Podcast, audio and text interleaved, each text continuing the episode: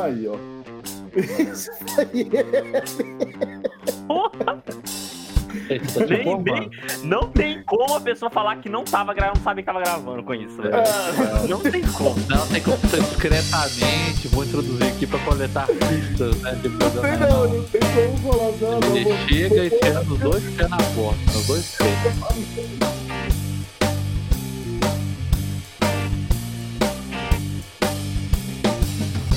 Fala aí, moçada gamer, tudo bem com vocês? Por aqui está tudo ótimo. Aqui é Túlio Nicolas falando e completando esse time muito louco temos Felipe Tironium e Atila. Esse é o primeiro podcast Papo Gamer Casual. E por que Papo Game? Porque nós amamos falar sobre games. Mas sem frescura, porque games não tem idade, não tem sexo, não tem todo esse mimimi que tá rolando cada vez mais em vários e vários canais que se dispõem a falar sobre jogos digitais. E por fim, é só mais um canal de guerrinha de consoles. Aqui não. Chega dessa besteira. Vamos falar sobre o que realmente gostamos, sobre os jogos, sobre qualquer console, independente de empresa, marca ou qualquer outro tipo de rotulagem. Nesse episódio piloto, vamos falar um pouco sobre a gente, quem somos, games que gostamos, entre outras coisas. Bora comigo começando essa parada. Iniciei minha vida é, como gamer em meados dos anos 80. Só um pouquinho distante, né, gente? Ah, onde meu primeiro videogame, o primeiro videogame que eu venerei, na verdade, foi o Atari 2600. É, e o primeiro jogo que eu joguei foi o Come Come, também conhecido como Pac-Man Flagra. Na verdade, é o contrário, né? Pac-Man também conhecido como Come Come, né? Porque Não, no Brasil não. Jorge. No Brasil é Come Come conhecido como Pac-Man. era, porque o nome era, mas era conhecido popularmente como Come Come, né? Exatamente. Cara, é, e o detalhe mais interessante desse início meu como gamer é que é, esse console, cara, primeira vez que a gente jogou ele, que eu joguei junto com um amigo meu, Charles, foi numa televisão preta e branca de tubo, velho. A gente não tinha nem ideia que o Pac-Man ou qualquer outro joguinho que a gente jogou lá era colorido na época, saca? O videogame não era meu, era desse amigo meu. E eu fiquei viciado naquilo, fiquei fissurado, mas não tinha como jogar, eu não tinha console e tudo mais. Você era Levou- pobre. Levou pra caralho. Levou um bom tempo, cara, até mais ou menos no final dos anos 80 para início dos anos 90 assim, que eu ganhei meu primeiro console, que foi um Master System 3. Foi só alegria até que depois eu, eu consegui trocar esse console num Mega Drive japonês. Esse console eu tenho ele aqui até hoje em casa. Tá, tá aqui intacto, totalmente original. Tenho ainda um cartucho Nota- de, do Nota Street of mental. Rage. Roubar o console do. Pode continuar. Tem aqui um Street of Rage 2 que, que porventura é, é o meu jogo predileto, saca? De todos os tempos. Não tem nenhum jogo que supera o Street of Rage 2 pra mim, não. Ah, Street of Rage nem é tão antigo, é 91. é 91 eu já tava por aí já. Você, você, Porra, 91 não é antigo. Não, obrigado, Felipe. Fiquei até feliz aqui, é mano. 91 eu ainda tava no peito da minha mãe ainda, jovem. Mas vamos lá. Ô, Felipe, faz a sua apresentação então agora. Agora já falou, me entregou meu nome, né? Então vou, vai de Felipe mesmo, vocês podem me chamar de Tirônio. Eu tenho 31 anos. Eu sou um químico. E quando a gente estava pensando aqui nos tópicos desse primeiro encontro, né? Aí uma das coisas que a gente estava pensando sobre, sobre os games da nossa vida e sobre os games prediletos. É uma escolha, uma puta de uma escolha desgraçada de difícil. Eu não tenho essa facilidade, não. Eu consigo falar, talvez, o, o game da geração X que foi meu predileto. Vai falar que o melhor de todos os tempos, pra mim, é muito difícil. Meu primeiro console, console mesmo, foi o Super Nintendo, né? Eu sou um pouquinho mais novo e eu demorei até. Eu lembro que os amigos da minha rua que já tinham e era mesmo papo. Você ia pra casa do amiguinho e ficava lá tarde inteira jogando aquele cartucho que você tinha locado na locadora da esquina, que era a sensação. E a gente ficava ali jogando a tarde inteira, qualquer jogo que fosse, né? A gente só queria sentar na frente da televisão e ser menino da era tecnológica, né? Que era que a gente era naquela época de, de da sua mãe virar pra você e falar assim, você vai ficar cego de ficar tão perto da televisão, né? Famosos mitos de jogar o videogame até o videogame ferver de tão quente, porque não desligava a porra do negócio hora nenhuma. É... Então esse foi o meu primeiro console. E o primeiro jogo que veio com ele foi um. Foi um o Máscara, não sei se vocês vão lembrar desse jogo, Amo né? esse jogo, eu acho ele foda. É um jogo que eu não conseguia jogar, porque na época, sei lá quantos anos que eu tinha, mas eu era ruim pra caramba, então eu, eu só ficava morrendo. Eu lembro claramente do meu pai, que nem é uma pessoa que joga videogame, na época, tipo, jogando comigo, sentando, pegando a manete, jogando comigo, mostrando. Ah, mentira que o El Bigodão jogava. É, filho, jogava. Ah, ele até visto, ensinando ele como é funcionava e tal, tentando entender também, teve. E foi o primeiro jogo, não vou falar com o jogo preferido, mas é um jogo divertido, que eu só zerei anos mais tarde. E se eu não me engano, também acho que teve um Top Gear 1, né? Que aqui eu já acrescento nos meus jogos preferidos da vida, porque era um puto jogo corrido divertido pra época. Mais pra frente eu joguei o 2 e o 3, sendo que o 2 introduziu a ideia, a famosa ideia de poder fazer, mexer no carro, o famoso tuning no carro, ali comprando peça à medida que você passava as fases, e o 3000 então nem se fala, né? Já que tinha ideia inovadora de correr por vários sistemas solares, né? E também acho que eu lembro de um Mario, Super Mario World, né? Famoso Super Mario World, que, enfim, é, é um ícone até hoje, marcou gerações, né? Não é à toa que a Nintendo tá aí até hoje usando ele como mascote, né? E desta geração em si, que eu acho que foi a geração que eu era moleque, né? De ficar virando tardes jogando, tem vários títulos famosos que eu posso citar que eu considero como títulos favoritos, que eu ainda sempre para jogar de vez em quando só pela nostalgia e gostar e alguns que me surpreendem. Exemplo, Donkey Kong, é um jogo que até hoje eu babo nele porque eu acho que ele é lindo e super divertido e marco da época. É, joguei também o famoso Super Metroid, né, que é o Metroid 3. E o problema é que são tantos jogos naquela época que você fica difícil. Eu lembro de ter jogado um jogo do Mickey, que era um Mickey Magic, alguma coisa, que era o 3, que a gente achava o máximo, porque era, tinha uma premissa de você trocar de roupa do meio da fase e usar uma nova habilidade daquele personagem. E era um jogo que você jogava em dupla, que era uma coisa muito boa na época, porque era dupla simultânea. Que é, hoje em dia a gente pensa em dupla como uma coisa normal, mas em jogos de fase isso não era muito comum naquela época. Então isso era, isso o que tipo, o Donkey Kong, que era tipo, você jogava cooperativo, era quando um tomava um dano, o outro entrava. Então era uma coisa que não era simultânea esse jogo, que o famoso a tela da morte, né? O cara que saísse da tela, caísse, morria. Então você tinha que ficar tentando jogar com seu colega ao mesmo tempo, sincronizado, para você não morrer. Então tinha esses desafios já. Que anos mais tarde, mais velho também, né? Que aqui eu tô falando só dos jogos de, de aventura, mas também, botando na conta aí, eu posso falar de jogos de luta, né? Que temos aí Street Fighter, que foi um dos jogos que eu joguei muito na época, e Mortal Kombat. Ah, mano, mas Street Fighter é clássico, né, cara? Eu, eu tenho ele como um dos meus jogos preferidos até hoje, cara. É, eu dei uma desvirtuada nos jogos de luta. Não sou tão fã quanto eu era antes, mas ainda curto um, um joguinho de luta aí casual com os amiguinhos, pra apanhar pros amiguinhos, né? Porque eu não sou um bom jogador de jogo de luta. E Mortal Kombat também, né? Tinha jogado muito 3, que recentemente, né? Recentemente é uns 5 anos atrás, eu acho, mais ou menos, saiu o remake dele, que foi Mortal Kombat 9, que foi um sucesso, que relembrei toda essa época aí, né? Então aqui eu tô falando só da primeira época da minha vida, né? Que foi que durou um bom tempo, fora outros joguinhos completamente aleatórios aí, que foram joguinhos muito importantes para mim, que era o joguinho. Eu não vou nem lembrar nomes agora, porque eu lembro que tinha um joguinho do ficar montando encanamento que a chamava Piper Dream, que era o nome do jogo. Era um jogo que. Eu não vou nem lembrar. Ah, tá, Piper Dream.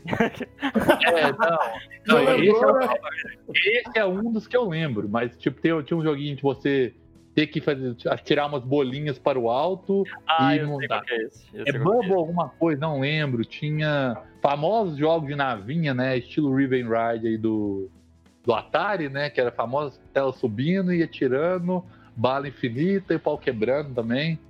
Tem um ou outro joguinho nessa época, tipo Sonic Wings, que eu vou lembrar. Tinha um outro que eu não tô lembrando, chamava RTC, alguma coisa, era muito bom também.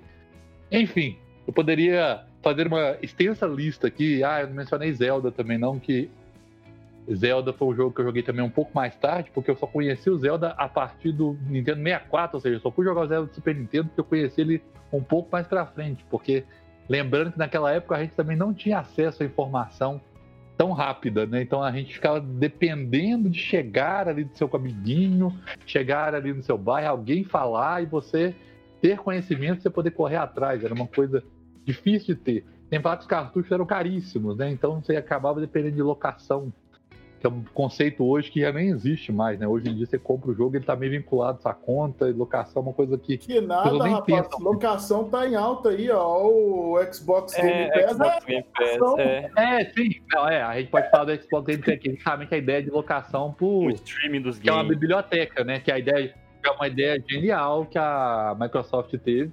Só explicando aí pra galera que essa locação que o Felipe tá mencionando aí, galera, é que Antigamente a gente ia num local onde tinha vários cartuchos lá expostos, você escolhia, pagava, ia para sua casa, daí dois dias, três dias você voltava e devolvia.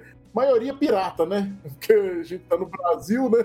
É porque naquele tempo não existia destrava, o videogame já era assim, a gente já contava que ele ia vir. Destravado, né? Destravado. não existia destrava. E era, não existia homebrew, nem nada do tipo, não. O videogame era uma. Não, o videogame não era um computador. O videogame você pegava, enfiava o cartucho, ligava, estava funcionando. Não tinha interface antes, não tinha nada disso. Essa ideia de interface que ele virou o microcomputador videogame é uma coisa que aconteceu anos mais tarde, bem mais tarde, né? Que ele começou a virar um microcomputador para ter esses menus antes e tal. É, até a ideia de salvar jogos aí que foi introduzida salvar jogos com um memory card, né, que tinha uma unidade de memória para poder salvar os jogos, foi introduzido mais tarde. Eu vou me lembrar do PlayStation 1, mas porque na nossa época era password e alguns cartuchos salvavam, né? nem todos. A maioria era famoso password para você conseguir voltar para continuar jogando. E, e, e, aí nasceram os famosos caderninhos de password e caderninho você anotava as manhas do jogo, né? Porque ali é cada um, né? Fazia o seu, cada um fazia o seu. Nossa, cara, não fala isso não. Cara, eu lembro de um eu lembro de uma de uma manha clássica, cara, no Mega Drive, que era no Mortal Kombat 1 para ele ter sangue. Na tela ali de introdução, a hora que aparecia o título, você digitava ABAC ABB, velho. E aí o jogo ficava fantástico, cara, com sangue e os mortais da hora, cara. É, é, isso aí também a gente pode trazer para ver. É, é, a gente está falando disso casualmente hoje. De, é, é, engraçado pensar que essa ideia de cheats, né, que era o que a gente fazia, que era uma espécie de código para destravar alguma coisa no jogo, né, que hoje também existe, mas de uma forma um pouco diferente, uma, uma forma diferente, era desse jeito aí. E é engraçado pensar que a história disso aí, né, que eu li não tem muito tempo, é que os desenvolvedores faziam isso no jogo para poder testar o jogo. E às vezes eles precisavam fazer algumas coisas para poder acelerar o jogo para chegar onde eles queriam. Exatamente. E acho que alguma, alguma vez, né, segundo os caras, saiu um jogo que eles não tiraram o código e foi. Era um jogo de nave, se eu não me engano. E aí eles viram que isso era uma excelente ideia. Então, a partir daí, vários jogos começaram a introduzir esses códigos secretos, porque não tinha pista em lugar nenhum daquele código. A gente sabia porque chegava nos nossos ouvidos. Então, era, era coisas completamente de fora do jogo. Era um, uma coisa que eu penso muito hoje é pensar como que a gente deixou de aproveitar muita coisa, porque eu sou uma pessoa que é, sou amante de jogos de RPG, né? E como amante de jogos de RPG, que é um jogo que depende de história, não pegava nada naquela época. Então eu jogava o jogo passando e tentando adivinhar o que estava acontecendo. Só jogava pelo, pela ação. E eu fico pensando como que uma criança no Japão ou num país de língua inglesa, um país de língua japonesa, tirava, te aproveitava muito mais esse momento de jogo justamente por isso, porque ele estava ali, estava envolvido numa história. Coisa que eu só fui me envolver anos mais tarde, quando eu comecei a desenvolver um, um conhecimento em inglês. E anos mais tarde agora, né, que ainda que os jogos começaram a sair em português, eles começaram a dar destaque para o mercado, mercado brasileiro, que é um mercado consumidor de games muito grande, né? Então eles começaram a dar essa importância. E, então tem todos esses dilemas, né? E aqui a gente só tá falando de Super Nintendo ainda, né, viu? É só um Super Nintendo ainda. Que é uma época super nostálgica para mim. Depois disso, o próximo console que eu tive, o eu tô falando. Porque pro Superama, não é uma coisa que eu peguei muito. Talvez o YouTube tenha pegado mais, porque é, o que eu tô falando. Fliperama ficava em boteco, lugar que, segundo minha mãe, era frequentado por delinquente. delinquente. Porra, sua mãe me, me rotulava, velho. Eu ia no fliperama direto. Porque hum, eu não ia lá. Eu, eu não lembro de jogar no fliperama em algum lugar. Eu lembro, às vezes, que tinha um bar na minha rua e tinha um fliperama ali com aquelas famosas máquinas de Street Fighter alteradas que você dava uma, um Horyu que soltava um trilhão de Hadouken na tela e teleporte e você morria. Era a famosa máquina adulterada para comer ficha, né? Só, na verdade, são, são três, né? O Street Fighter, o outro é Cadillac os Dinossauros, que era um jogo que eu achava maravilhoso naquela época. E também eu lembro de Samurai Shadow, que alguns lugares é conhecido como Samurai Spirit, alguma coisa assim, que era um outro jogo que era maravilhoso também. É, que era um joguinho de os dois, falei jogo, dois jogos de luta e um de fase, né? De... Então teve essa época arcade também. Eu não peguei a Era 64, foi quando eu conheci o Zelda, porque foi na casa de um amigo que tinha, que tinha uma condição de ter. Eu conheci o Zelda, achei maravilhoso o jogo. Então, para mim, a Era 64 se resumiu, infelizmente, apenas a Zelda, que eu conheci um jogo ou outro ali, mas eu não tive a oportunidade de jogar no 64. Mas foi por causa dele que na época a gente tinha o Super Nintendo, que eu joguei o Zelda Super Nintendo. Sou muito feliz por isso, que é um puto de um outro jogo espetacular.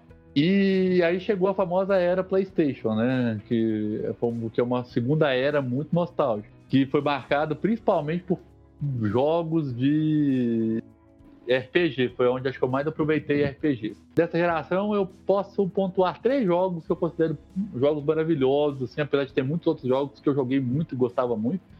Mas eu posso começar pontuando Final Fantasy VIII, que para mim é, um, é muito mais nostálgico que o Final Fantasy VII. Não estou falando mal de Final Fantasy VII. Apenas não foi um jogo que eu peguei, eu, eu joguei ele também, só que acho que eu joguei o Final Fantasy VIII no momento que foi mais importante para mim na minha vida. E, inclusive, foi o, o, Túlio que me deu esse jogo, tentando me subornar, porque queria ficar sozinho com a minha irmã, ele precisava me entreter para poder pra me deixar jogando videogame. Ele me deu esse jogo.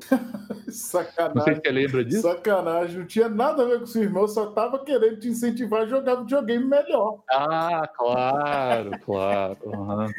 Enfim. E o outro foi o Breath of Fire 4. O outro são, então, eu citei dois RPGs aqui e vou citar Legend of Legaia, que também é um terceiro RPG. Eu posso citar outros, é... como, por exemplo, Parasite Eve, que é um RPG com um pouco de ação, Resident Evil, que eu joguei o 1, 2 e o 3 nessa época do PlayStation, é... Gran Turismo, que foi o Gran Turismo 1, no caso, que eu joguei mais ele, que era um jogo de corrida, Need for Speed, Jogos de luta também ele entra uma era de Street Fighters da vida, por aí vai. Mas esses três que eu citei primeiro, acho que foram mais relevantes, porque eu lembro de jogar horas e horas e horas, ficar ali envolvido naquela, naquele RPG que eu nem entendia, porque estava em inglês, eu ainda era muito novo e não tinha esse conhecimento, mas foi o que marcou a minha geração. Depois PlayStation 2, que também foi uma na verdade, de, de Super Nintendo para PlayStation foi um, digamos que eu acho que foi uma mudança mais significativa, né? Foi sair de, de uma geração que tinha um determinado gráfico, que é o gráfico 16 bits né, do Super Nintendo, para 64 bits, que era o PlayStation 1, não é isso? Ah, cara, eu não sei se o PlayStation lembro. teve essas nomenclaturas de bits nem nada, né? Eu não lembro. Não, é, mas eu acho que sim, porque eu, o Nintendo 64 é exatamente isso. O Nintendo 64 era 64 por causa dos 64 bits. Então o PlayStation era igual, então era 64 bits também. Não estou falando de nomenclatura, só estou falando desses bits para ver o salto de evolução, né? Porque aí veio o PlayStation 2 e já era 128 bits. Lembrando que na época do PlayStation nasceu o famoso memory card, né? Que salvava todos nós, aqueles famosos 15 slots de merda que você tinha que tentar pagar no jogo, porque memory card para comprar caro. Então você tinha que ali escolhendo qual jogo você ia deixar salvo no seu memory card, você poder jogar na casa do seu amiguinho e por aí vai, né? PlayStation 2 da era do memory card continuou, só que eles já deram uma autorização em como funcionava o memory card, né? Ele ali já funcionava por memória, né? Não era slots, né? Era uma quantidade de dados, então era bem menos engessado. E nessa geração também eu aproveitei bastante, não tanto quanto as anteriores, mas eu aproveitei eu posso mencionar dessa geração, para mim, o Final Fantasy XII, que foi um jogo maravilhoso, para mim, um jogo lindo, que até hoje eu estou surpreso porque é um jogo que eu não lembro de falar muito dele na minha época, porque na, no, na PlayStation 2 eu lembro de falar do Final Fantasy X, ele que era o jogo do momento. E o 12 ficou meio esquecido, pelo menos no, no meu ciclo aqui né, de, de pessoas que eu convivia, não, não vi alardearem a respeito dele. Então, é isso aí. Aí, chegamos à geração é, PlayStation 3 e Xbox. É, eu estou saltando uma geração aqui, né? Porque teve ainda teve PlayStation 3, mas aqui a gente está junto com o PlayStation 2. Se não me engano, teve uma outra pá de consoles também, né? Que é o Dreamcast, que era um puta de um jogo da. Que, porque até aqui a SEGA tava meio desaparecida, né? É, mentira, a SEGA não estava desaparecida. Eu tô falando pelo lado mais PlayStation no Nintendo. Eu, eu não tinha muito contato na época na SEGA, né? Meus amigos não tinham o console da SEGA, então eu não tive esse momento de viver. Eu não joguei muito Sonic, por exemplo, que era um jogo famosíssimo, Alex Kidd também. Não, não foi um console que eu tive acesso nessa época. Então eu só fui caber desses jogos mais tarde, que eram jogos maravilhosos também. Essa época aí, ó, Felipe, da sexta geração, na verdade, né?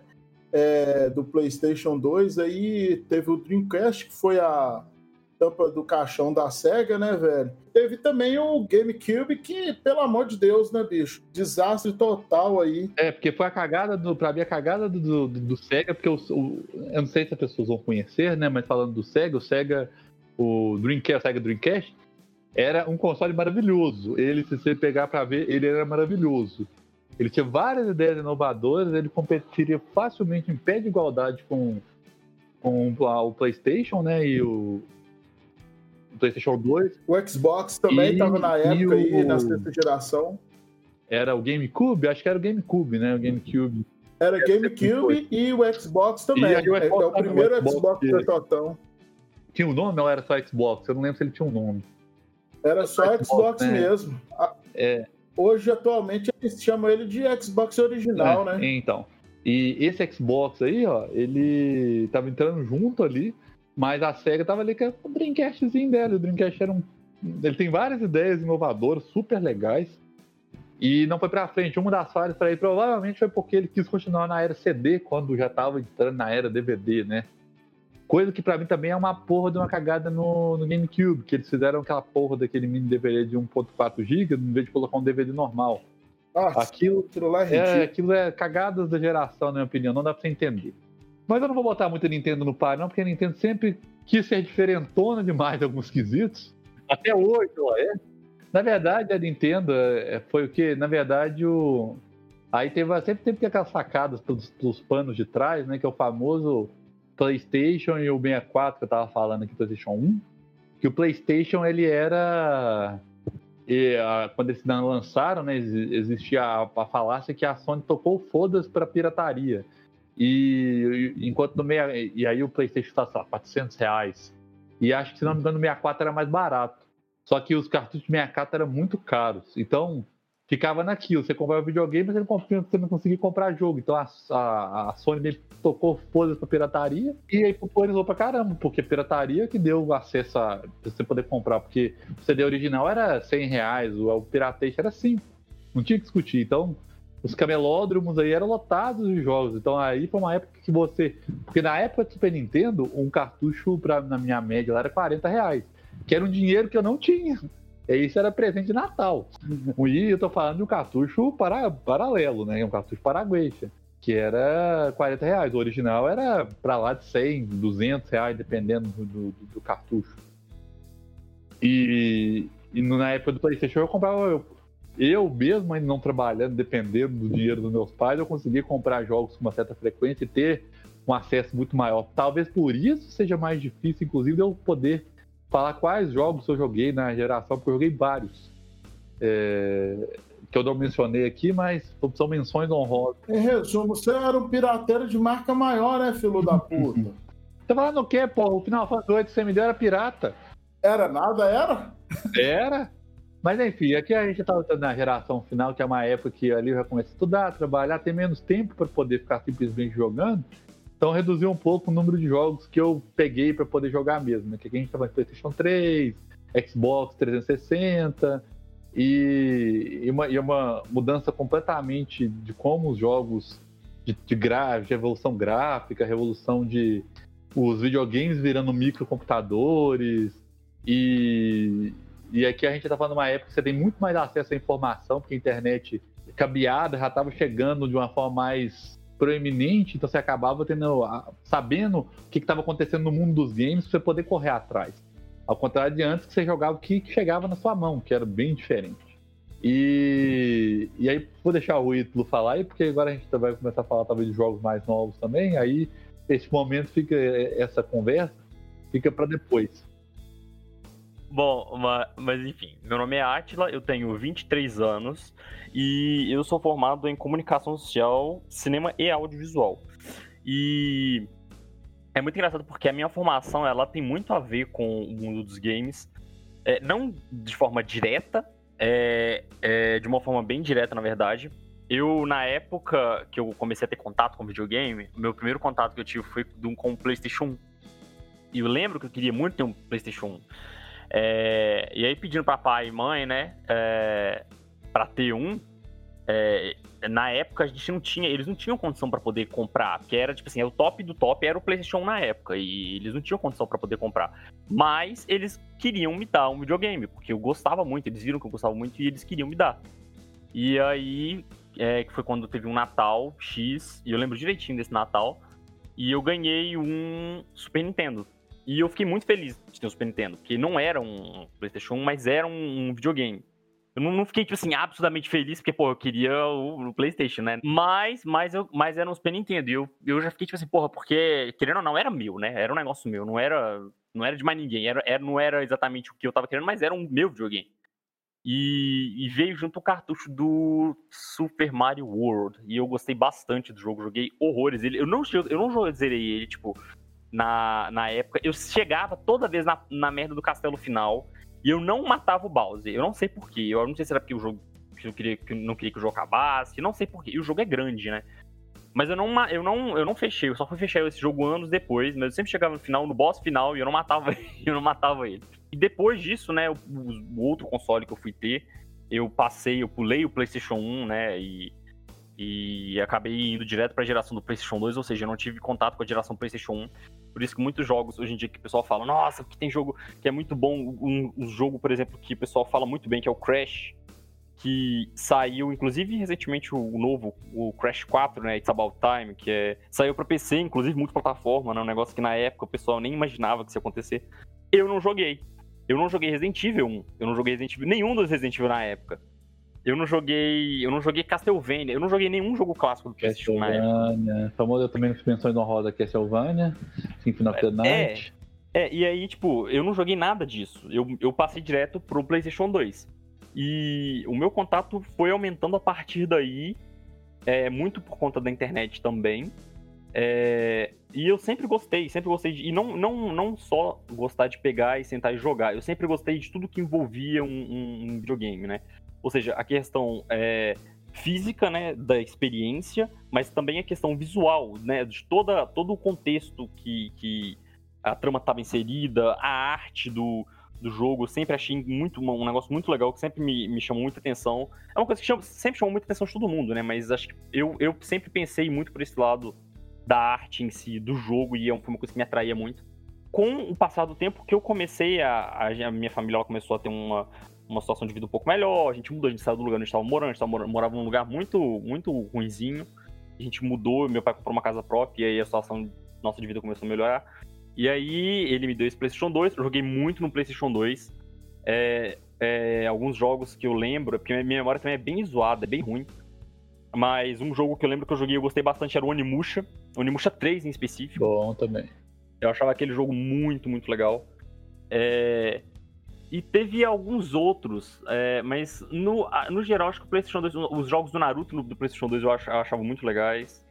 É, mas não teve. No PlayStation 2 eu não lembro de um jogo assim absurdamente marcante que eu falo, nossa, que jogo incrível, sabe? E com o passar do tempo eu, eu fui tendo acesso a mais. A, a, a, mais e mais aos videogames. Não necessariamente em relação ao console, né? Mas, é, por exemplo, por computador. Então, existiam, começaram a sair os famosos emuladores e eu comecei a finalmente ter a oportunidade de pegar os jogos que eu não tinha jogado em X época para poder jogar. Tanto que, por exemplo, a meu contato com o PlayStation 1 não é dos maiores. É um exemplo, né, que eu dou.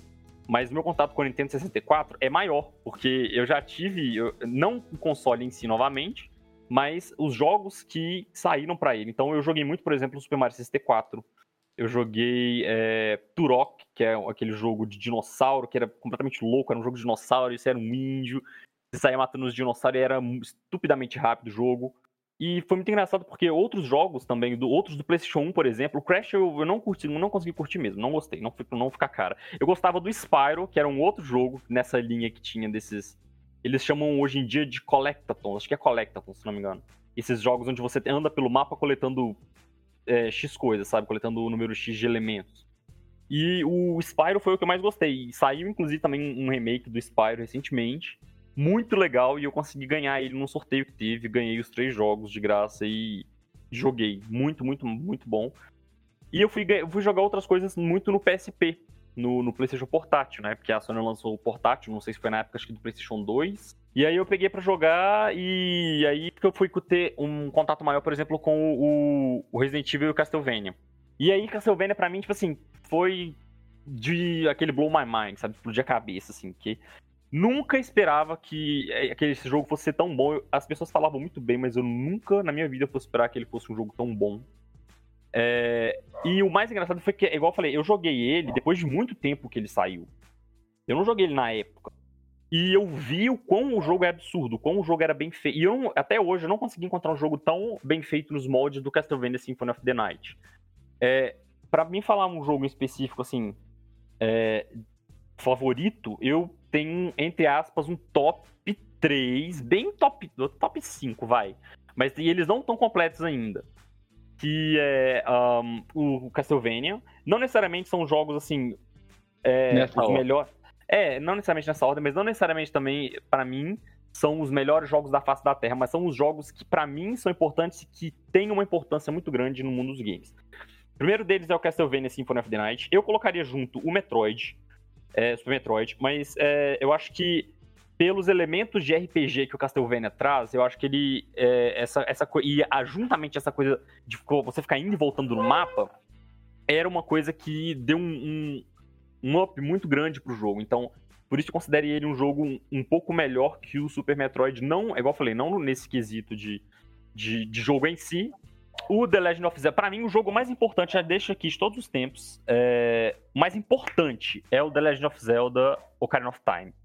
Porque a partir dele é, foram moldados inúmeras mecânicas que a gente vê hoje nos jogos. É, esses dois jogos em específico, eles moldaram inúmeras mecânicas que a gente vê hoje nos jogos. Estão por aí. Então, o, o Zelda, por exemplo, aquela, aquela sistema de mira que você tinha para você travar no, no, inimigo e poder gerar 360 graus em volta dele, veio do Ocarina of Time. E é uma coisa que muito jogo hoje utiliza. Então, eu acho que ele é o jogo, na minha opinião, mais importante nesse quesito já feito.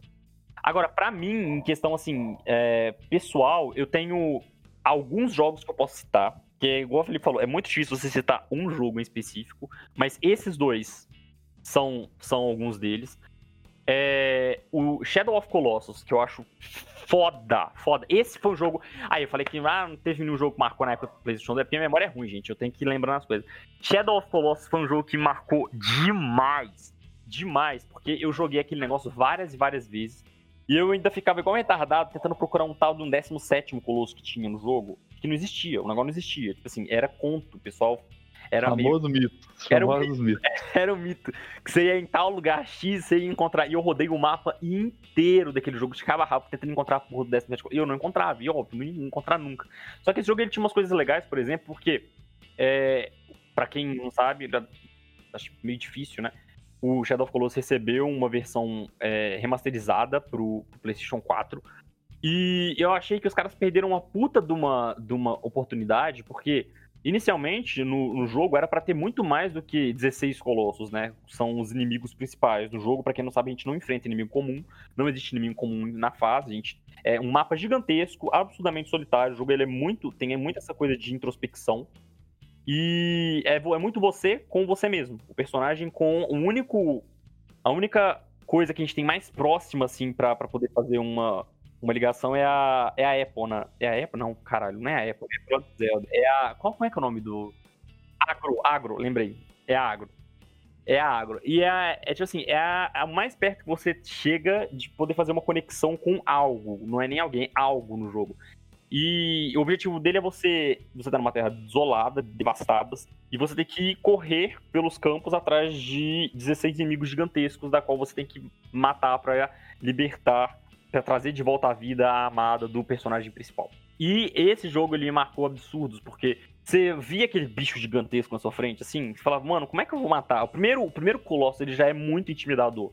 E aí o jogo ele ainda fazia uma variedade, porque você não, você não enfrentava só um colossos terrestres, né? Você tinha, por exemplo, aquáticos que, que habitavam cavernas, né? Ficavam escondidos na areia. O mais legal, a batalha mais legal para mim era com o 15 Colosso. Então, é, Shadow of Colossus foi, foi, um jogo que me marcou muito no PlayStation 2. Eu tenho que pegar os jogos assim que me marcaram muito, sabe?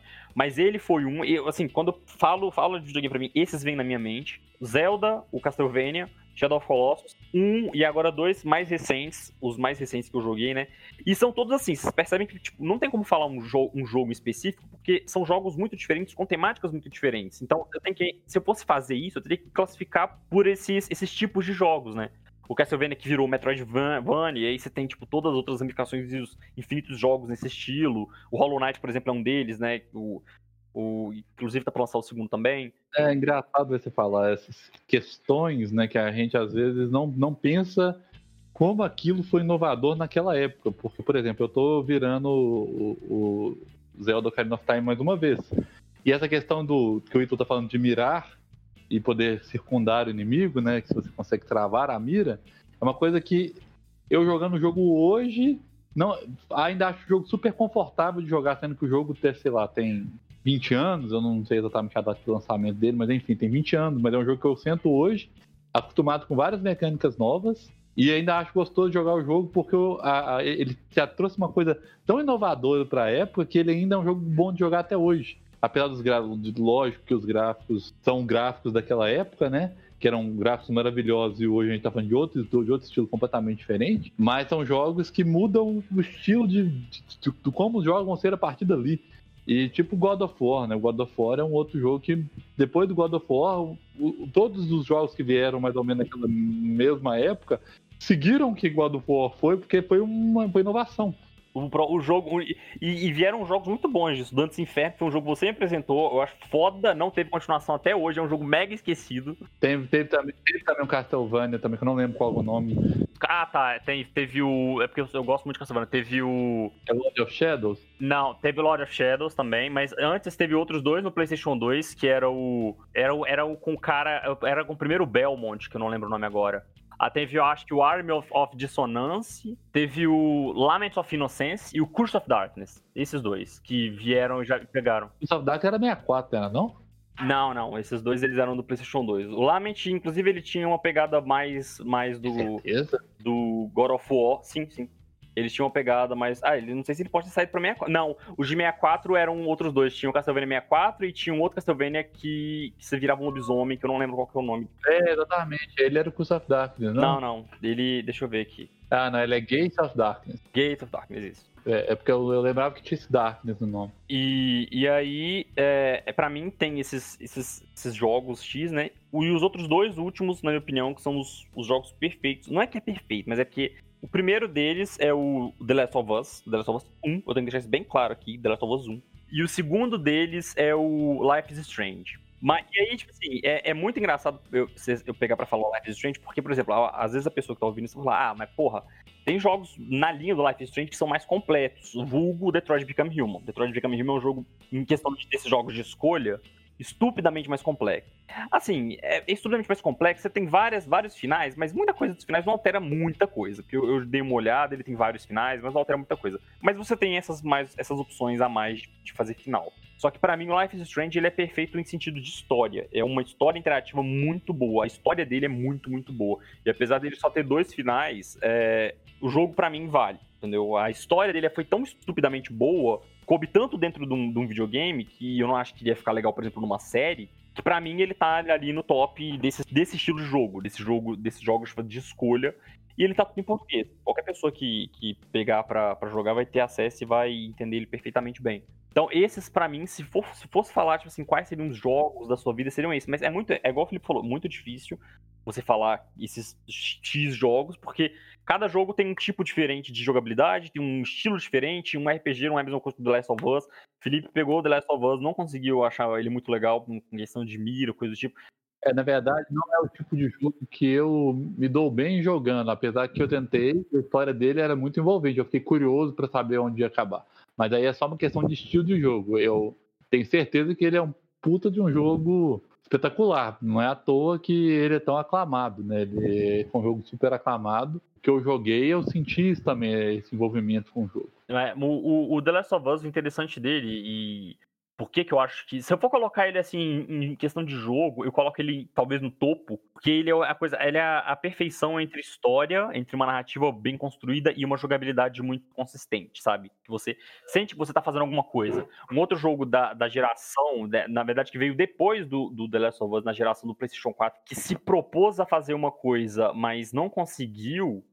Fazer algo parecido, na verdade, passou muito longe, foi o The Order 1880. 86, eu acho que é. É uma data X, mas é o The Order, que era um jogo que se passava na Revolução Industrial, passava na Revolução Industrial o jogo, e ele contava a história de uma ordem que cuidava de assuntos meio que paranormais, vulgo lobisomens, tinham lobisomens no negócio. Mas o, o The Order, por exemplo, ele tentou fazer uma coisa, entre aspas, parecida, só que ele pecou muito num dos lados, que não existe gameplay. A gameplay do jogo é um você anda e atira anda e atira. E tem Quick Time Event. Quick Time Event é um negócio da, assim, da época do PlayStation 2. Um monte de Quick Time Event. Os personagens, né, os vilões centrais, jogo que você deveria enfrentar de forma mais foda elástica, que são os lobisomens, você aperta do botões lá e você mata os bichos, entendeu? Não, não tem muito. Não tem um. É, a, o gráfico do jogo é impecável, a história é legal. O problema é que você não tem aquela coisa da imersão. E isso é uma coisa que eu acho muito legal, por exemplo, dos consoles da Nintendo, e eu sou muito fã da Nintendo. Eu atualmente não jogo os, consoles dela, porque os consoles dela são estupidamente caros aqui no Brasil, a gente sabe disso. Eu jogo mais no PC. Se falar uma plataforma favorita, seria o PC. Mas em questão de, de, A gente rodou e rodou e rodou, e a gente não chegou no PC ainda. A gente tá falando mais de, do, dos outros consoles, né? a gente não fala do PC como uma plataforma de jogos ainda. Não, sim, mas o PC, o PC para mim foi o que eu mais jogo, tranquilamente. É... Porque para nós três aqui, né? Nós três, hoje, nossa plataforma principal é o PC. Ponto. De longe é o PC. Nós, nós, nós jogamos no PC. Mas a gente não falou disso ainda, mesmo porque foi o PC que possibilitou a gente jogar muitas coisas com base em emuladores, por exemplo, né? Que é coisa que a gente nunca jogaria se não fosse por emuladores. E as ROMs perdidas pela, pela internet afora aí. E vários jogos que eu nem mencionei aqui, né? Que que a lista que você falou é extensa, é difícil você falar quais foram os melhores, porque cada um tipo, pegou em um determinado momento e cada um teve a sua parcela de contribuição para um jogo bom, então é difícil você ordenar. Você vai lembrar provavelmente do, dos mais marcantes mesmo, né? Mas é, chega a ser quase uma heresia você colocar os outros, os outros fora, porque eles também foram importantes. Pelo menos eu sinto isso. Mas, cara, é, é muito difícil mesmo, e, e, mesmo, por exemplo, nessa questão da plataforma hoje predileta de cada um, é, nós três aqui, a gente tem o PC como plataforma principal. Eu não digo a única, né? Porque a gente joga várias outras coisas também. Mas, assim, o PC, cara, para mim, é, é, eu gosto muito porque eu não sou muito dessa vibe de falar assim: ah, não, é, jogo só AAA e só o que tá no mercado aí e tal. Apesar de que eu tô na fissura para jogar o Cyberpunk 2077. Todo mundo tá. Se bem que eles adiaram tanto, adiaram tanto que eu já tenho meus medos em relação a ele. eu tô achando que vai lançar em 2077, mas sei lá. A gente ah, não, não. O negócio é, na verdade, é que eu tô te falando, eu acho que vai ser um puta de um jogo. Eu não tô duvidando da qualidade, não. Apesar que eu já ouvi falar que já teve várias coisas que são R10 que foram portadas que, teoricamente, era pra estar no game final. Isso, claro, é uma coisa comum de acontecer em qualquer jogo que tem tá desenvolvimento, que você tem ideias ali que você coloca e depois você acha que não vai dar certo. Mas eu acho que a proposta dele, né, foi uma proposta muito ambiciosa e por isso dos vários adiamentos, porque eles querem fazer um jogo incrível. E às vezes, para tentar fazer esse jogo tão incrível. Mas pelos trailers que a gente tá tá vendo, ele vai ficar um jogo muito foda, né, cara? Mas acho que talvez ele tá, começa a perder um pouco do ponto de onde ele seria um jogo lindo para um jogo que já tá saindo um pouco atrasado. É esse que é meu medo, entendeu? Porque, tipo assim, você tinha que ter lançado até tal data aqui, acho que seria um jogo incrível, que sem precedente. Sabe? Se você atrasar muito, você pode começar a dar brecha para outras coisas e o jogo não ser tudo aquilo que a gente estava esperando. Sim, sim. É, mas esse é o meu pensamento, né? Eu posso estar redondamente enganado, mesmo porque eu não sou um crítico de jogos profissional para poder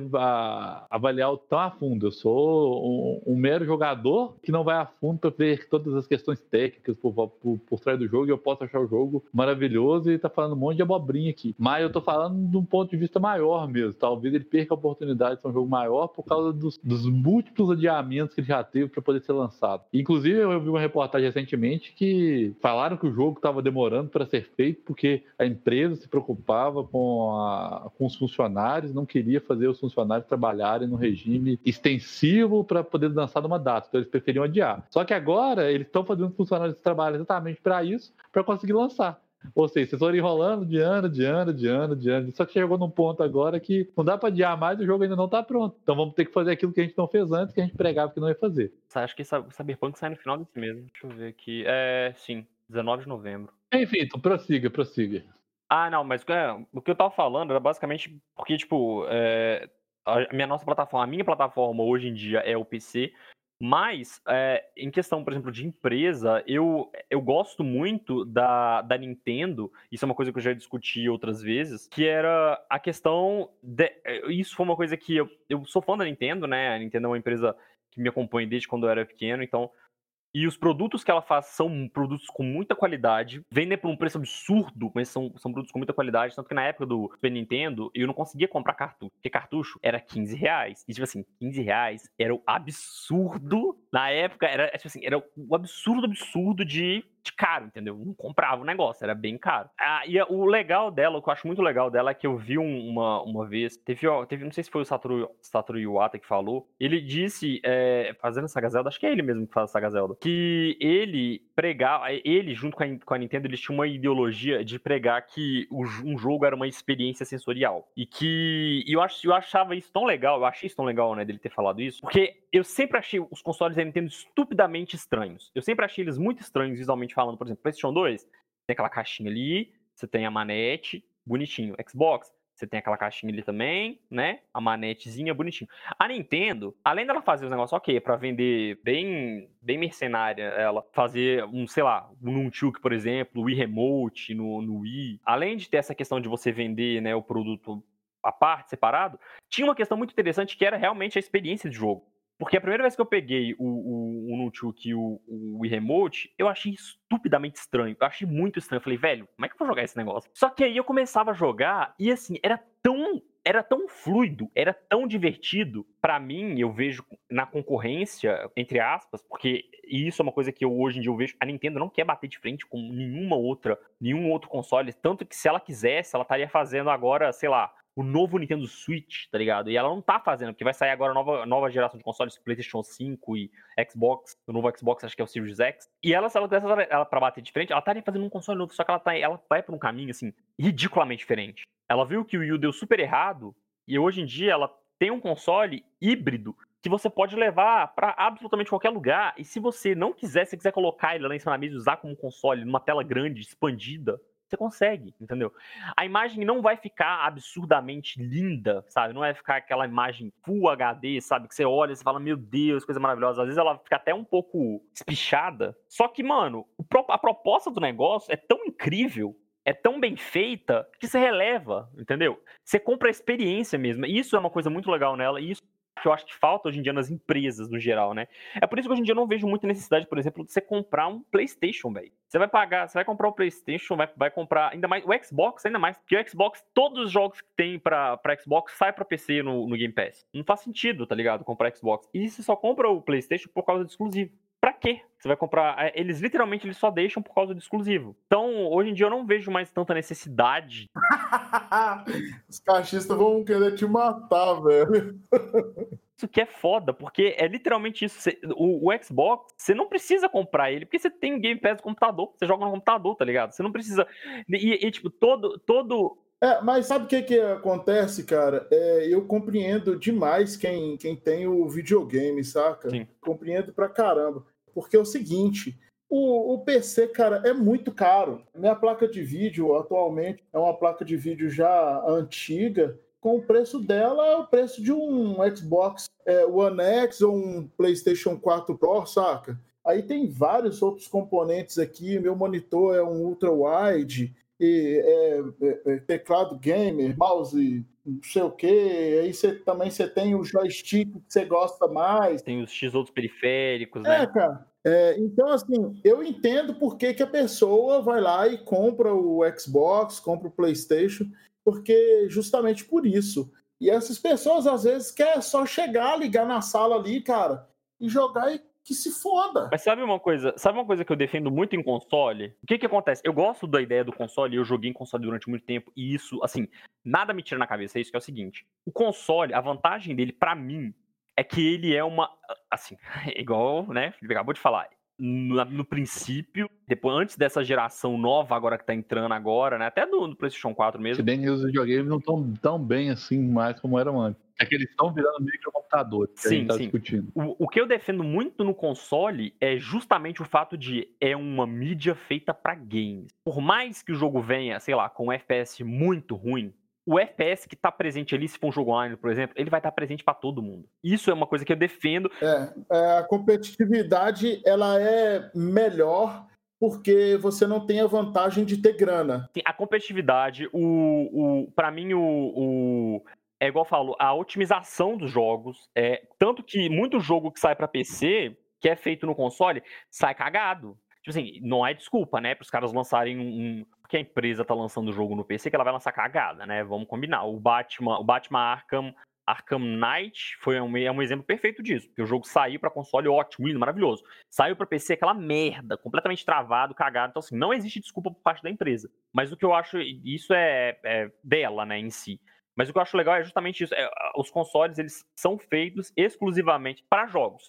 Eles não têm nenhum tipo de outra função, não tinham, de novo, ressaltando pela milésima vez, de fazer outra função a não ser rodar jogos. Hoje em dia a gente está vendo que tá, tá bem mais diferente, né? Hoje em dia você tem aquela central com a Netflix, você tem X aplicativos para você instalar no, no aparelho, então tá virando, igual, igual o falou, um computador. Mas uma coisa que eu acho muito legal é exatamente isso que eu achava, né? Hoje em dia a minha opinião tá mudando sobre isso. É, era justamente esse fato de que ele era exclusivamente para rodar consoles, para rodar consoles, para rodar jogos, e os jogos saíam em uma qualidade boa em relação para todo mundo. Às vezes ela agora não podia sair com uma, um FPS gigantesco, mas o FPS estava ali para todo mundo, era o mesmo as mesmas condições, né, para to todas as pessoas jogarem, servidores, isso. Cara, uma coisa interessante, vocês falaram aí a questão do exclusivo, né, do, do PlayStation mas eu tenho o PlayStation 4 Pro aqui e nunca finalizei um exclusivo, velho, de PlayStation, por incrível que pareça, saca? Sei lá, é surreal isso. Eu tenho videogame, mas nunca finalizei nenhum exclusivo dele. Eu não tenho paciência para os exclusivos de PlayStation assim. Apesar de gostar pra caralho de jogo de aventura, essa nova série do Tomb Raider, para mim ficou todos os jogos muito bons. O Rise of the Tomb Raider para mim é o melhor da série, depois vem o Shadow, The Tomb Raider e depois o, o, o primeiro, né? Então, assim, eles para mim são muito bons. Eu jogo atualmente mesmo, eu estou jogando o, o Shadow the Tomb Raider e jogo Red Dead Redemption 2, que também é um puta jogo de aventura aí. E, mas eu não tenho paciência para jogar os jogos de PlayStation, assim, sei lá por quê, cara. É, os exclusivos de PlayStation, ele, ele tem exclusivos muito bons. O, o Spider-Man é um jogo muito bom.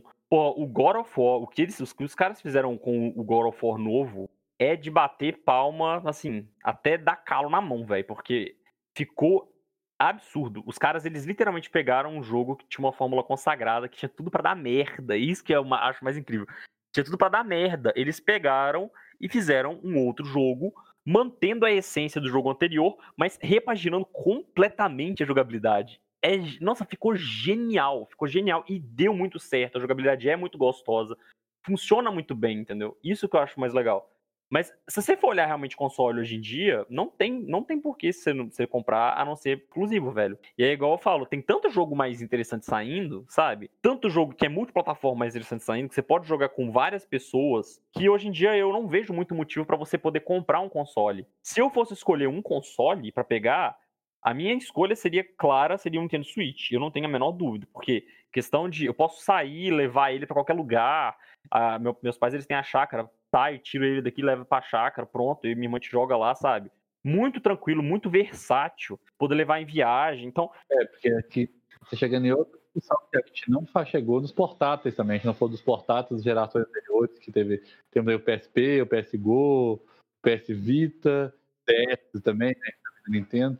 O, e sem falar no Android, né, no celular, tablet também, que já é um outro quinhão do mercado que está aí super forte hoje, que hoje em dia celulares viraram videogames também, né? Hoje os celulares são para isso. Procura um celular querendo que ele tenha configurações excepcionais para você conseguir jogar os jogos daquela geração. Então já é outra discussão. Não, o último, o último que saiu aí, o Genshin, gente, aquele jogo, é, é, eu acho surreal que aquele jogo ele funciona celular, no caso, né? Mobile.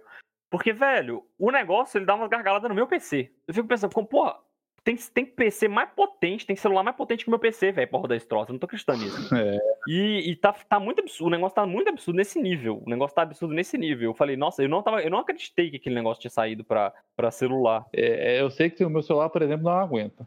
E meu celular é um celular que até tudo que eu jogo da, até agora, ele consegue rodar sem muito, muito problema. Que é um dos motivos de eu, de eu ainda usar o computador e não dar tanto visão no console. Porque o meu computador também tem uma placa ultrapassada. Só que para as minhas necessidades de jogo, ele está perfeito. Então eu não tenho que ficar correndo atrás de comprar coisas novas para acompanhar a geração, porque para o que eu jogo, meu computador aguenta. Então eu faço upgrade no meu computador com espaços muito mais longos, que é um espaço mais longo do que o espaço de gerações de videogame. Então isso é uma das razões de eu jogar no PC.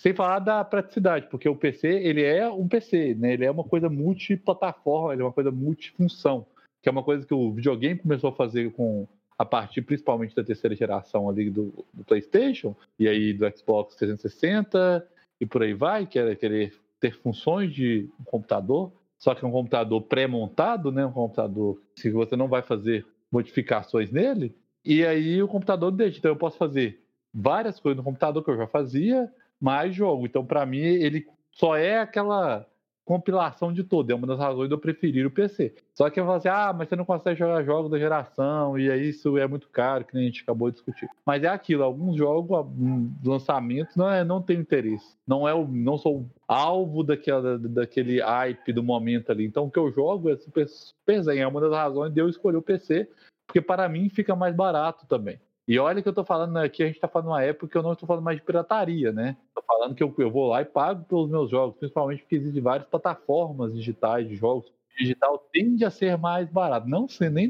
não necessariamente é, porque tem muita coisa que ele vende a digital e física o mesmo valor, coisa que eu não entendo, porque não, não faz muito. Eu acho, que, eu acho que aí já depende muito de qual launcher que você está usando, né, cara? Ah, não, aí tem, eu tô falando, tem vários launchers, né? A Steam, queira ou não, ela tem muita promoção, muita coisa assim.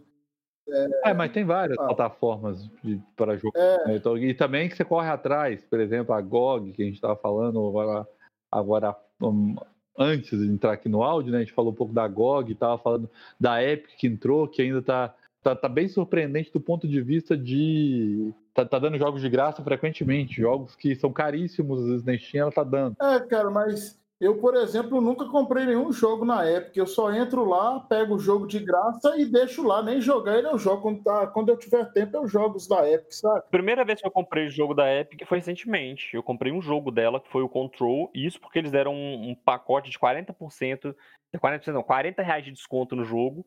O jogo tava saindo por 70 e poucos, eu fui lá e comprei ele por 30 e poucos. Sendo que na, na Steam ele tá saindo por 150 reais, eu acho. Mas é, é porque ele foi lançado na Steam é aquilo, né? Você pode correr, isso é uma vantagem, você corre atrás de onde está mais barato para você, você consegue, digamos, ter competitividade ali para você poder fazer esse tipo de escolha, que é ótimo para o consumidor, né? É, é ter essa opção.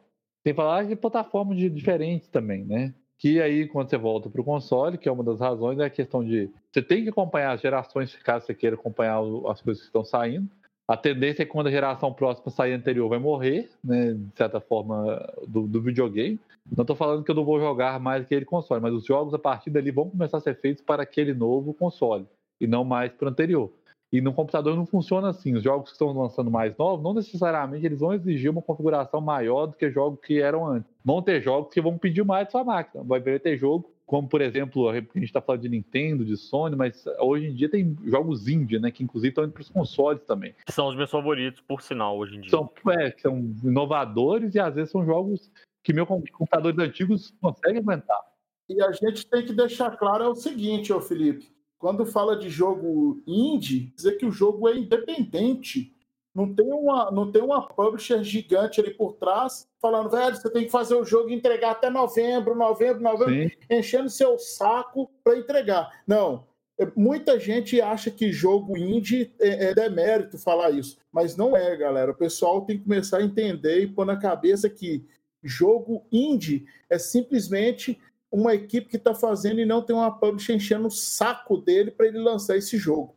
Eu diria, eu diria até um pouco mais. Eu diria que jogo indie, hoje em dia, a, é igual eu falei, as plataformas, no geral, elas, tiram com exceção da Nintendo, na minha opinião, elas meio que cagam para a questão de experiência, sabe? Elas pegam e lançam, às vezes, a mesma ideia de jogo 30, 40, 50 vezes. Vídeo Ubisoft. Ubisoft ela, ela lança, ela tem os Far Cry, desde Far Cry 3, ela não lança um Far Cry que não tenha um, uma coisa diferente dos outros. Todos os Far Cry são exatamente iguais desde o 3. Produções indies não, eles sempre tentam fazer uma coisa diferente, sabe? Não, não, não necessariamente significa que o jogo vai ser grandioso, que vai, ele vai ser. Mas a, a, eles tentam fazer algo novo, trazer uma experiência nova, e isso que eu acho mais válido, né? Não, é, não, indie, é, a vantagem do indie, né, que a gente tá falando que são desenvolvedores independentes e não são associados a nenhuma grande corporação, é que isso abre oportunidade para muito mais jogos serem desenvolvidos. E com muito mais jogos, estatisticamente falando, mais probabilidade de coisas boas aparecerem também vão ter. Então, jogo indie não, longe de ser sinônimo de jogo ruim ou jogo qualidade ruim. O máximo que eu posso falar é jogo com baixo orçamento, talvez, porque é uma, é, é um, é uma empresa menor, por assim dizer. Então, lógico que eles vão ter um orçamento menor, não vai ter um orçamento milionário que alguns jogos têm aí. E eles vão ter talvez um destaque menor também, né? A gente não vai falar talvez de jogos do ano citando um jogo indie. Nem sei se eles, para falar a verdade, eu sou, sou completamente ignorante para falar se eles sequer concorrem nessas categorias, para poder falar a verdade.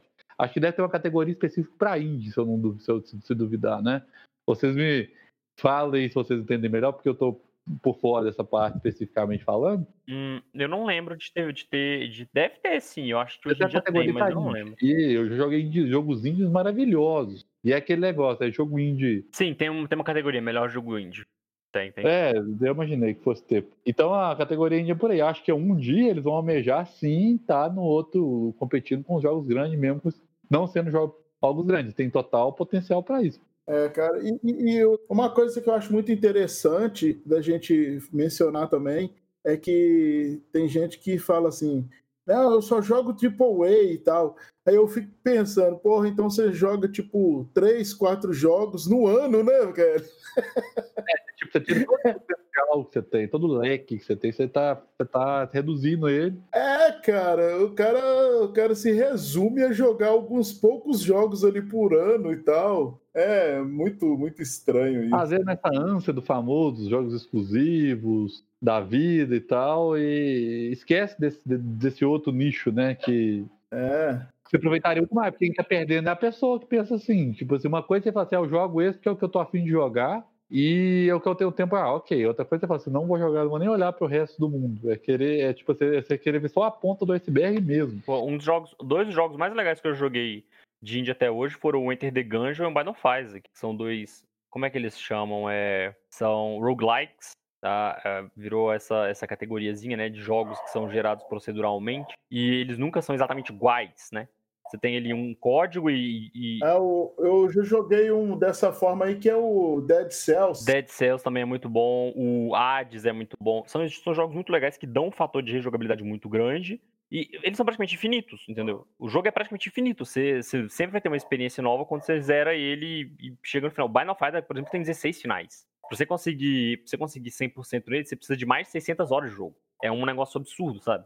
E não é muito caro. O jogo não é muito caro, comparado com outros jogos gigantescos que você tem por aí, uma qualidade um pouco mais duvidosa, tá ligado? Cara, Fez mesmo é um jogo assim, você passa tempo gigantesco jogando e ele deve estar tá custando o quê? Uns 10 reais, cara, 5 reais se bobear, sabe? É, Limbo também é muito bom. É, Limbo. Limbo é muito legal. É um dos sim. primeiros jogos que eu joguei quando eu comecei a escutar a palavra indie com mais frequência foi o Limbo, que é um jogo não dizendo que os índios começaram aí, né? Eu só tô falando que quando eu comecei a escutar essa palavra mais frequentemente. E, e, o legal é que ele meio que virou pai de, de, um estilo que ainda não tem nome, né? Daqui a pouco eles vão colocar. É o estilo limbo. Porque veio. é, é o estilo limbo, porque veio o limbo, aí depois dele teve o Inside. Inside, sim. E aí depois dele veio, vieram outros jogos nesse mesmo estilo, que são, na verdade, outros dois, que é o Little Nightmares e vai sair agora o Little Nightmares 2, que é bem nessa pegada do limbo. Daqui a pouco eles vão, eles vão colocar um nome pra esse estilo de jogo. Nossa, vocês estão falando isso aí, eu tava jogando, era o Top The Secret Mine. É, minha esposa olhou assim pra trás e falou: Olha o limbo, só que tá com chifre.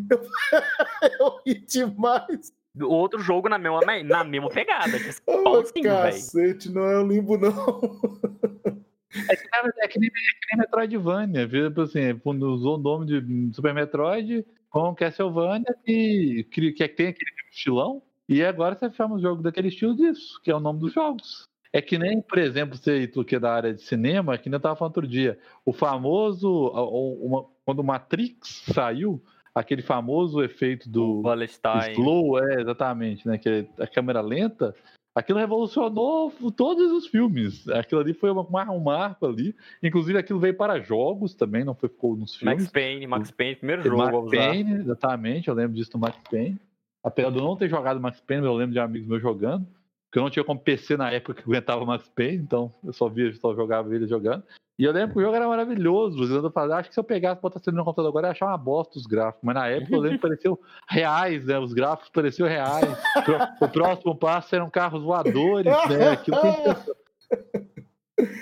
oh, mas e aí, galera? O que, que você tá jogando atualmente, Felipe? Independente da plataforma, velho eu sou uma pessoa menos multijogos do que o Ítalo, né? Então, atualmente, no, no PC eu tenho jogado bastante Warframe, né? Que tem um processo de microtransações dentro dele, que é um processo de microtransações que eu acho um bom processo de microtransações, para falar a verdade, que é uma discussão que, eu, que provavelmente a gente vai ter nos próximos podcasts. Hoje em dia, só para ressaltar, hoje em dia a microtransação do Warframe é boa hoje, porque na época que saiu o jogo ela era muito ruim nesse, nesse, nesse quesito. Ele, ele quase morreu por causa disso, ele foi considerado bem pay to win. Então, que bom que eles mudaram. Então, eu tô jogando ele hoje, porque eu comecei a jogar ele tem um mês, um mês, dois meses mais ou menos. Eu, eu acho que o sistema de microtransação dele é muito honesto, por assim dizer. Ele tem, ele, ele tem preços bons para o que eles estão oferecendo e muita coisa ele, na verdade, você não precisa nem pagar, né? Então, como o foco do jogo não é um, um PVP e não é um jogo talvez está pensando tanto no ranqueamento, posso estar enganado também aqui, porque eu não estou te falando, eu sou um jogador casual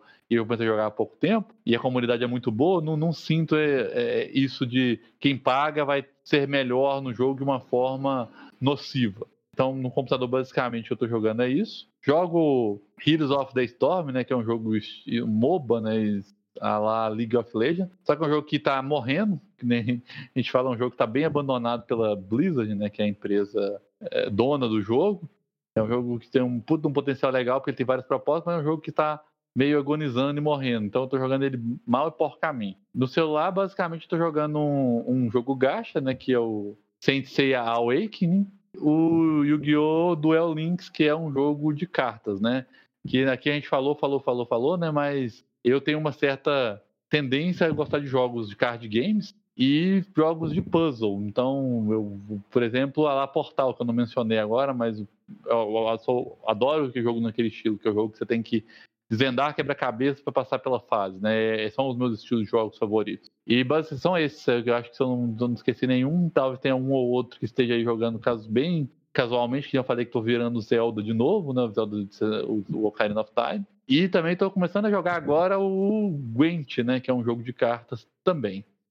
Olha, eu tô jogando. Eu sou. É igual o Felipe falou, né? Na questão do eclético. Que eu realmente jogo. Eu jogo de tudo, tudo. Eu tô jogando, junto com o Felipe, tô jogando Warframe. Ele, que me jogou Warframe, me convidou, eu comecei a jogar. Tá, joguei Warframe, ainda tô jogando ele. É, só que agora eu tenho uma. Eu tenho uma Eu, eu agora dei uma parada. Ele é um bom jogo, mas agora eu dei uma parada nele por causa do Genshin Impact. O Genshin Impact ele é muito foda, é um jogo gacha para PC numa qualidade absurda. Eu nunca vi um gacha nesse estilo, com a qualidade que ele tem. Tem para mobile também. Jogos mobile eu não jogo, não consigo jogar nenhum tipo de jogo mobile, não sobrevive no meu celular. O Felipe já me tentou converter várias vezes pro, pro Yu-Gi-Oh! Ele mesmo para PC. Eu, eu, eu gosto de jogo de carta, mas assim, não é. É um, uma vez na vida eu na morte que eu pego para jogar. E tem, o jogo tem que me pegar pra alguma, alguma questão X que eu. Enfim, da vida, verdade universo que a gente não vai, não vai entender. O, o Hearthstone eu jogava com ele, só que era porque eu achava o jogo muito chato. E eu queria entender o jogo a tudo quanto é custo. Então, quando eu entendi o jogo, eu falei, ok, vou parar de jogar. Só que o Felipe me convenceu a continuar jogando ele, e eu, eu ainda fiquei jogando por algum tempo. Só que depois de um tempinho eu parei de jogar o, o Heroes of the Storm. Heroes of the Storm não. Heroes of the Storm é outro que eu também jogava. Já faço o link. Já faço o link. O Rhodes também jogava com o Felipe, mas eu parei porque a Blizzard ela tá deixando muitos jogos dela morrer. Ultimamente jogava muito Overwatch, gostava muito do Overwatch, achava, ele, na verdade, um jogo sensacional. Só que a Blizzard ela tá mal das pernas. Enquanto ela tá mal das pernas, ela não vai dar mole, não vai dar atenção para nenhum tipo de jogo. Ela vai ela vai querer, ela vai querer primeiro dar um jeito na situação interna dela para depois ela começar a pensar nisso. Tanto que anunciaram o Overwatch 2, eu acho que é um anúncio bem mais ou menos, não curti assim, gosto muito de jogos single player. Então, por exemplo, peguei recentemente para jogar o Witcher 3. O Witcher 3 eu joguei, eu tenho mais de 180 horas com o jogo, do jogo, não, mentira, mais de 130 horas do jogo, com o jogo e eu ainda não fechei ele por completo. Ainda falta a terceira DLC que é a Blood and Wine, a Hearts of Stone eu fechei ela bem tranquila, achei ela até curtinha e agora falta Blood and Wine, mas eu tô jogando ele assim muito tranquilamente, fazendo tudo que eu posso, porque o jogo é muito gostoso, gosto muito de jogar aquele, aquele jogo. Eu acho ele sensacional. Tô jogando também o Fall Guys, que é um, um jogo de muito divertido. Parece que tá jogando com umas jujuba. E é, são 60 pessoas. É o Battle Royale do momento. Tava enquanto. Eu jogava Fortnite também, mas Fortnite, infelizmente, o jogo não deixa eu jogar ele. Porque ele é muito bugado. Tem textura de. É, problema de textura, renderização. Então eu, eu abri mão dele, infelizmente. Spellbreak, eu dei uma olhada. Não necessariamente eu jogo ele, mas eu dei uma olhadinha nele, eu gostei. Tô jogando outro jogo do momento também, o Among Us, que é o jogo de, de você testar amizades, colocar à prova as suas habilidades de psicopata e tentar convencer as pessoas de que você não matou as pessoas quando você matou todo mundo. Sei lá, eu, tô, eu jogo muita coisa, velho, igual eu falei. Então eu, eu não tenho muito. Wonderful 101 é um outro que eu, que eu tenho que fechar, que eu ainda não fechei também. Mas acho que os jogos multiplayer, no geral, é o que eu tô jogando agora, mais porque tem muita gente é, interessada em jogar esses jogos comigo. O Green Hell é um outro jogo que eu tô jogando também, que é um jogo de sobrevivência. Ele é sobrevivência na Amazônia, muito, muito, muito complicado, muito complexo, né? Qual jogo? Green Hell. Ah, você falou dele também. É, ele é muito complexo, muito difícil. E, mas é, no, no geral são jogos, os meus jogos favoritos são é jogos single player, assim, 100%. Eu, igual eu falei, tô jogando mais jogo multiplayer justamente porque tem muita gente querendo jogar comigo. Então eu acabo jogando esses jogos. A minha irmã também, ela tá pegando agora pra jogar mais o Among Us, então a gente tá jogando bastante. Junto com o pessoal do Discord a gente joga todo mundo, então tá bem divertido. E, e é, é muito legal, ao mesmo tempo que eu, que eu paro pra pensar, assim, é muito legal porque esses jogos, o Among Us, por exemplo, é um jogo muito baratinho, é um jogo de 10 reais. Se você não quiser pagar, ele sempre precisa, porque ele funciona no celular. E é muito legal porque muita gente conseguiu, consegue jogar esse jogo, a acessibilidade é estupidamente grande. Você não precisa desembolsar muito, né? O jogo ele roda em qualquer coisa e ele cumpre muita função dele, que é divertido, é um jogo divertido. Então, esse eu tô jogando muito por conta disso, mas se fosse para me pegar para jogar assim, só eu mesmo, sabe? Eu jogaria só jogos single player, porque são os meus estilos favoritos de jogos assim desde sempre. Eu peguei para jogar. O Bayonetta é um jogo que eu já fechei várias vezes, eu já cansei de, de fechar o Bayonetta. Eu não tenho ele, você acredita na Steam? Vou ver se inclusive eu pego depois, porque eu já fechei ele no várias vezes do Play 3, mas saiu na Steam em 60 FPS, cheio de, de melhorias e tal. Então eu jogo muita coisa, gente. Eu só não, eu só não jogo nada em relação mesmo igual é, eu comentei em celular. É, mas o título para jogos é tipo que nem chuva de primavera. Vai. É, as coisas mudam do nada, acontece. Aí eu tô jogando um jogo, aí passa também, já tá em eu outro. Nem, eu nem, nem contesto, não, porque é exatamente isso aí. E é, eu acho legal que, eu só fico vendo os status dele nos jogos aqui, aí de repente é um novo nome, um novo jogo. Eu, o que, que você falou que tava jogando outro? Ah, não, já tô nesse aqui. Assim, ele enjoa dos jogos muito rápido. Zelda Breath of the Wild, Zelda Breath of the Wild é o É, o Zelda é um que ele tava jogando aí. Mas ele eu não enjoei. Mas ele eu não enjoei. É porque tem jogos que, o, igual o Witch e Zelda, são jogos que eu gosto de jogar muito lentamente, aproveitando o máximo possível. Então, é jogo que eu pego para jogar a longo prazo. O Witcher eu desinstalei aqui no computador agora, mas eu não terminei a DLC. Algum momento é que eu vou instalar ele para jogar ele de novo, porque é, são jogos que eu merecem ser apreciados de uma forma muito mais lenta, entendeu? Então, eu não tenho pressa de, de matar ele para me poder passar para outro. Então, eu já falei, né, que eu tô jogando no PC, eu tô jogando Shadow of the Tomb Raider, é, Red Dead Redemption 2. Tô jogando também, mas não sou, sou tão ligado assim de ficar jogando muito, mas eu jogo também o COD. É o MW mesmo, mas eu jogo mais multiplayer, né? E joguei a campanha também, finalizei a campanha. Eu finalizei a campanha foi no, no Xbox One X. E, mas eu continuo jogando ele sempre no PC mesmo, porque aí eu jogo no monitor ultra wide e a visão é bem melhor, né, no monitor ultra wide, e eu prefiro jogar jogos de tiro com essa resolução. Também estou jogando é, Mortal Kombat 11. Ele também aproveita essa questão da tela ultra wide. Achei isso sensacional no jogo de luta, cara. Porra, no celular eu jogo também muito COD, mobile. Atualmente eu tô jogando isso, cara. E eu acho que é só, cara. Igual eu falei, tô na fissura pra caralho pra jogar Cyberpunk 2077. Assinei também, né, na, na Steam agora, é, a EA Player. Tô querendo jogar alguns jogos novamente, como Battlefield 3, Battlefield 4, alguns Need for Speed também, rever esses jogos mesmo, que eu curti bastante na época que eu joguei. Então, alguns desses jogos eu jogar novamente aí também. Mas é isso. Espero que a gente tenha falado alguma coisa de proveitoso para quem vai ouvir, né? Que foi um pouco da nossa história, um pouco da nossa vivência com jogos, o que que joga, o que que a gente gosta de jogar, o que que a gente pretende jogar mesmo. E o próximo podcast a gente quer tratar dessa virada de geração, né? O que que a gente espera dela, é, e vamos que vamos. Abraço para todo mundo, viu? Abraço aí, gente. Até a próxima. Abraço, abraço.